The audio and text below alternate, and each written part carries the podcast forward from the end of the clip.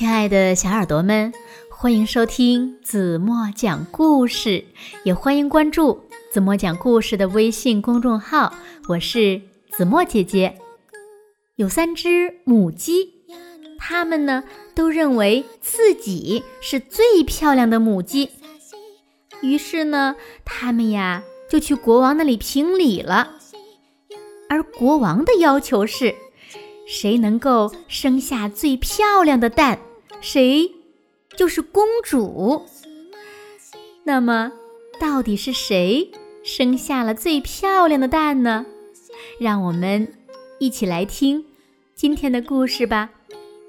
故事的名字叫《最奇妙的蛋》。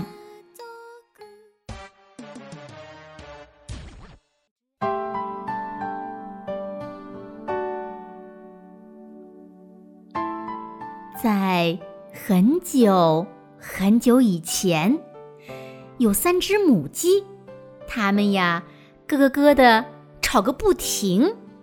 它们都说自己是所有母鸡中最漂亮的母鸡。说起来呢，三只母鸡呀各有自己值得自豪的地方。圆圆有最漂亮的羽毛。琪琪呢，有最漂亮的腿，而毛毛有最漂亮的鸡冠。因为吵不出个结果来，他们决定呀去请教国王。国王说：“你们会做什么？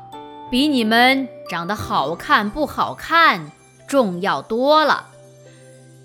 你们三个。”谁能生下最奇妙的蛋，我就封谁当公主。于是呢，全国的母鸡都跟着国王走进了皇宫的庭院里。圆圆用嘴梳理梳理羽毛，蹲在湿漉漉的草地上。过了一阵儿，它咯哒叫了一声。站起身，走到一旁去。这个时候，大家看到草地上躺着一个又白又干净的蛋，形状好看极了。蛋壳呢，像磨光的大理石一样闪闪发亮。这是我见过的鸡蛋中最完美的蛋。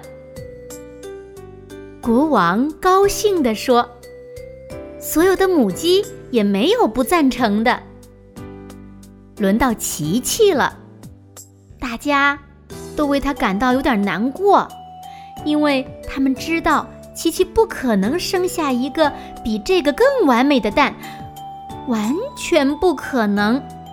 这一点儿呢，大家心里都再明白不过的了。过了十分钟。琪琪咕哒响亮的叫了一声，站了起来，在早晨温煦的阳光里，得意的舒展舒展腿脚。国王高兴的拍起巴掌来，因为草地上竖着一个高高大大的蛋。这么大的蛋，连鸵鸟看了。都要羡慕了。这是我见过的鸡蛋中最大的蛋了。国王大叫起来，大家也都点头赞成。当大家对琪琪的蛋频频点头的时候，毛毛轻轻地蹲了下来。大家心里都为毛毛着急。因为大家都知道，毛毛不可能下出比圆圆的蛋更完美、比七的蛋更大的蛋，绝对不可能。毛毛平静地蹲在那儿，眼睛直溜溜地瞅着草地。过了一会儿，毛毛轻轻“咕哒”了一声，接着站起了身。哟，这个蛋，就算过一百年也忘不了。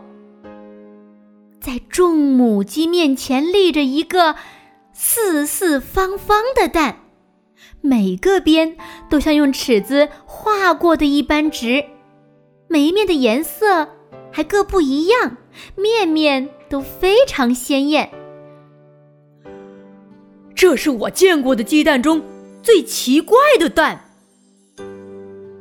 国王高兴地说出他的意见，大家呢？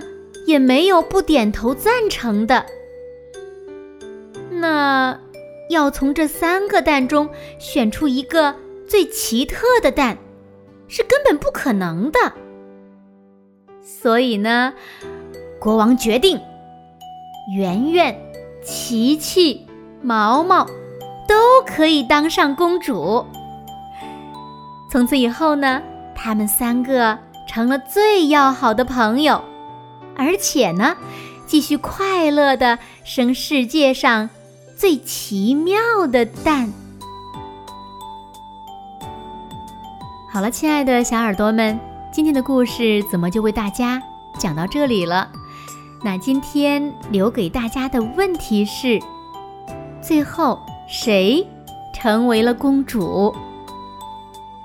如果小朋友们知道正确答案，就在评论区。给子墨留言吧。同时呢，子墨也想通过这个故事告诉小朋友们，我们呢不要盲目的攀比，攀比谁穿的好、长得漂亮。本领是一个人永远值得骄傲的，别人也会因为你的本领而尊重你。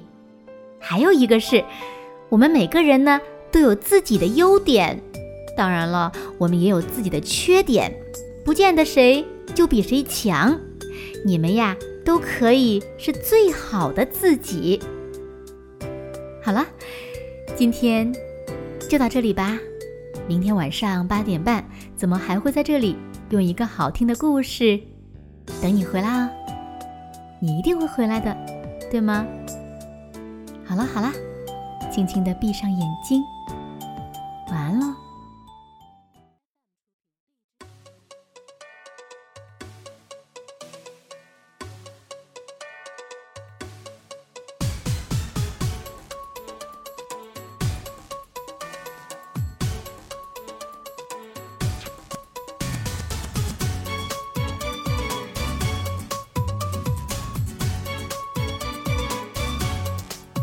新的城堡，涂鸦时的角度，国王眯着眼睛，哦把呼吸屏住，水晶鞋画出月光中的拼图，哦，一阵耀眼开始迷惑着夜幕，